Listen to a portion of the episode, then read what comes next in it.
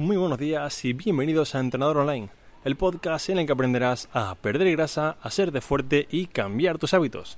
Hoy tenemos un episodio muy muy diferente, un episodio como dirían en el cine detrás de las cámaras. Me encuentro en mitad del aeropuerto de Malasia en Kuala Lumpur, un aeropuerto que ahora mismo está vacío, sin una sola persona triste que da miedo. Y me encuentro en el aeropuerto de vuelta a casa, digamos, pues a raíz del coronavirus. He tenido que parar mi vuelta al mundo, sabéis que es mi sueño desde hace mucho tiempo. Y quiero en este episodio contaros cuál es la manera que yo creo adecuada para afrontar este tipo de cosas en los que la vida de repente te cambia por completo, se te van todos los planes pues al traste y qué manera digamos debemos de actuar o que yo creo que es más adecuada para no solamente digamos pues salir adelante de manera normal, sino intentar incluso salir un poco pues con ventaja, ¿vale? Así que Vamos con el episodio que será bastante práctico. Quiero basarme en tres historias. Hoy no tengo, la verdad, no tengo ninguna escaleta, ningún guion para contaros. Es un poco pues lo que yo aplico en mi día a día, ¿vale? Pero voy a basarme en tres historias que la verdad me han ayudado bastante para poder hacer esto y así pues que os sea de ayuda. Bien. La primera historia, ¿vale? Para que un poco se entienda es que en ocasiones la vida, ¿vale? Aunque me ponga un poco filosófico, en ocasiones tenemos cambios en la vida que son tan drásticos como este, en el que de repente delante de ti todo cambia, de repente pierdes un trabajo, te, digamos ahora mismo pues están hecho un te vas a casa, una relación se termina, en mi caso por ejemplo se termina mi sueño, de, al final es un poco puntual, volveré a viajar, pero bueno, faltará bastante para ello, entonces yo lo que he aprendido en estos momentos en la vida es que cuando todo cambia, como esta situación tan, digamos, drástica, cuando todo cambia, lo único que podemos hacer para salir adelante es aceptarlo y adaptarnos. Lo único que nos queda en lugar de pelear, quejarnos, que es verdad que es una situación pues normal de entrada al final, tenemos que entender que al cerebro no le gustan los cambios autoimpuestos, es decir, el cerebro le gusta cambiar cuando él se lo propone. Si yo, por ejemplo, te digo mañana, mira, mañana tendrás una empresa nueva que incluso ganará más. Tú de entrada pensarás, uff, algo nuevo, volver a adaptarme, entonces al cerebro le gustan los cambios y mucho menos como ahora cuando son cambios que realmente pues son para peor. Entonces, digamos que, ¿qué podemos hacer en este caso? Bien, tenemos como decía que adaptarnos porque si no pues realmente estamos muertos, ¿vale? Quiero contaros una historia que es la historia de la mariposa de los abedules, que seguramente alguno pues habrá escuchado ya. Es la historia de unas mariposas que sobre todo estaban en, Inglaterra durante la revolución industrial. Estas mariposas al principio eran blancas, eran como blancas con motitas, porque los troncos de los árboles pues eran de color más bien blanquecino y las mariposas habían evolucionado con el paso de los años hasta que las que eran más blanquitas, digamos que se camuflaban mejor, digamos, en los árboles, Así, pues los pájaros y las demás presas pues no se las comían. Entonces, digamos que la mariposa que más reinaba en ese entonces era la mariposa blanca con motitas. Llegó la revolución industrial, llegó una situación pues muy cambiante para las mariposas en las que debido a la polución de digamos todas las industrias y demás, los árboles empezaron a convertirse de un color más oscuro, más negro. Entonces, ahora las mariposas que eran blancas en un árbol negro eran la presa perfecta, eran el blanco perfecto para todos esos depredadores que se las querían comer. Entonces, aquí lo que sucedió fue que, según genéticamente fueron saliendo un poco pues evoluciones o digamos alteraciones genéticas de una mariposa más oscura, la mariposa que siguió con el paso del tiempo fue aquella que se supo adaptar, digamos que al tener un, un gen un poco más oscuro, pues tuvo hijos más oscuros, cosillas así, y esto hizo que con el paso del tiempo la mariposa negra, la nueva mariposa negra, fuese la mariposa que realmente pues sobrevivía. Entonces, un poco para que se entienda esto de la mariposa, ¿vale? Tenemos que entender que ahora tenemos una situación como por ejemplo la revolución industrial que al final nos ha cambiado todo.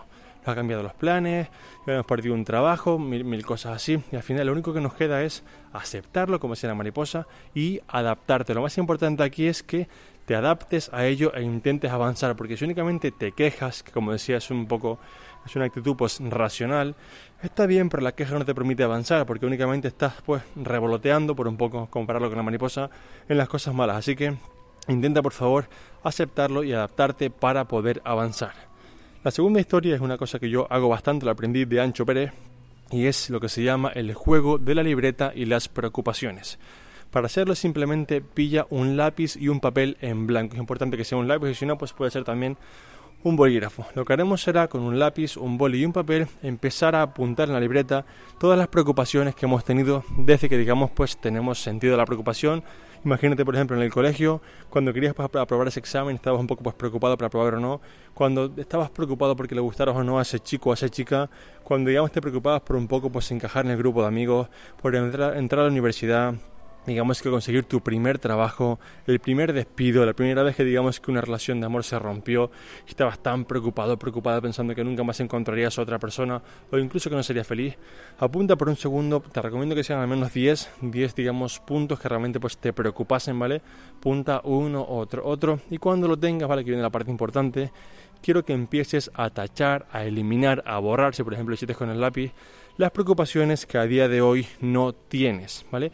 Y verás que de manera sorpresiva la gran mayoría ya no existe, si te queda sería una o incluso ninguna. Entonces, lo que nos enseña este truco, digamos, este, este apunte es que todos los momentos que al final nos preocupaban como muchísimo y pensábamos que era como imposible salir adelante, han pasado realmente ahora mismo has borrado ese tipo de preocupación y has seguido adelante. Entonces, esto que tenemos ahora también podrás borrarlo dentro de un tiempo. La cuarentena, el coronavirus, el estar en casa, perder un trabajo, sentirte peor contigo mismo, desmotivarte, ¿vale? Todas estas cosillas que realmente, pues en mi caso, como digo, a mí lo que más pues me toca es perder mi sueño, por así decirlo, pero entiendo que hay personas pues en circunstancias mucho peores con un trabajo, con problemas realmente serios, que no es un viaje como es mi caso, ¿vale? Y sé que al final digamos que hay un cierto nivel de preocupación que es completamente normal. Así que por favor intenta, ¿vale? Apuntarlo aquí y verás que cuando esto pase podrás borrarlo y seguir adelante, porque al final todas las preocupaciones tienen fecha de caducidad. Y por último, la última historia que quiero contaros, la mencioné hace unos días en mi Instagram, pero me habéis pedido varios que por favor que lo guardasen en el vídeo similar. Bueno, quería ponerlo en el podcast porque creo que aquí pues, se queda guardado y así todos podemos escucharlo. Bien, la historia es la historia que yo llevo tatuada en mi brazo izquierdo, que es el combate de boxeo entre Mike Tyson y Buster Douglas. Es curioso porque yo la verdad que no soy ningún gran boxeador, es verdad que me gusta mucho el boxeo he hecho un poco de Muay Thai, pero cuando la gente me ve piensa que soy como algún tipo de matón o, chico malo y no, la verdad que no, no soy nada así. Pero me lo tatué porque realmente pues fue una historia que me ayudó muchísimo en una etapa de mi vida y creo que también puede ayudarte a ti bien. La historia va de Mike Tyson, que para quien no lo conozca es un boxeador que en su, en su época fue pues el campeón de los campeones, nadie podía ganarle, y Buster Douglas, que era pues realmente era un don nadie a nivel de boxeo, ¿no? Buster no fue una persona que hiciera, digamos, tuviera un gran currículum como boxeador, entonces Mike Tyson tenía que combatir contra Holyfield, que en ese entonces era pues otra persona bastante como importante, ¿no?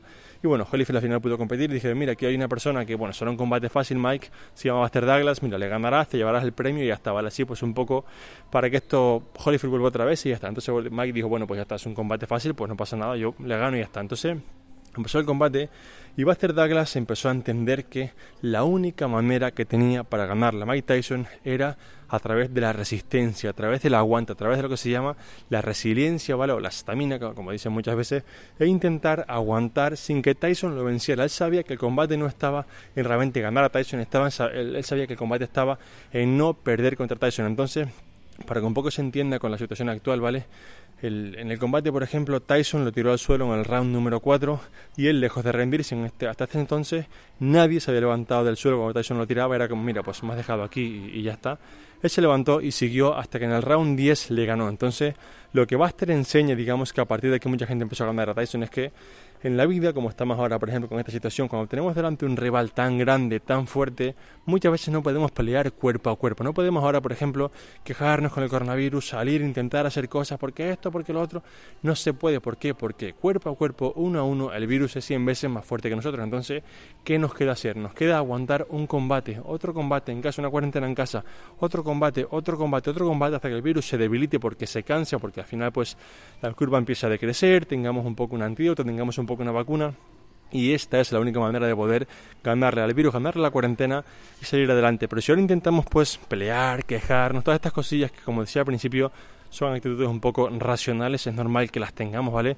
Pero si intentamos un poco seguir aquí, no podremos avanzar. Lo que tenemos que hacer es, hostia, sé que es una situación complicada, sé que uno a uno el virus es más fuerte que yo, ¿qué puedo hacer? Pues lo único que puedo hacer es aguantar, aguantar y aguantar, sin que el virus me tumbe, sin que el virus al final pueda conmigo, para yo conseguir salir de aquí. Entonces, una de las cosas importantes aquí es que así como por ejemplo Tyson tiró a Buster Douglas en el cuarto round, es posible que tú en tu casa también tengas días en los que pues te tires un poco como que caigas al suelo, te desmotives, no sepas cómo seguir digas, mira, sabes que no aguanto más, esto es normal, pero intenta por favor volver a levantarte, intenta mantenerte en el camino, intenta seguir en el combate, porque si te quedas en el suelo, si te rindes, si te desmotivas, es la manera en la que el virus podrá con nosotros y realmente nosotros no podremos con él. Así que recuerda, intenta por favor mantenerte de pie otro round más para así poder avanzar hasta que el virus termine. Así que hasta aquí este capítulo que espero que os ayude. Pido perdón por el ruido del aeropuerto, de las máquinas y similar que hay por aquí. El podcast volverá con normalidad a partir de la próxima semana, ¿vale? Aún no sabemos si llegaremos a casa mañana o pasado, porque los vuelos aún no están del todo claros. De hecho, en la pantalla del aeropuerto hay 20 vuelos y hay 19 cancelados menos el nuestro, así que espero que esto pues siga, siga así, podamos llegar. Así que nada, gracias por estar al otro lado, un fuerte abrazo y mucha, mucha fuerza.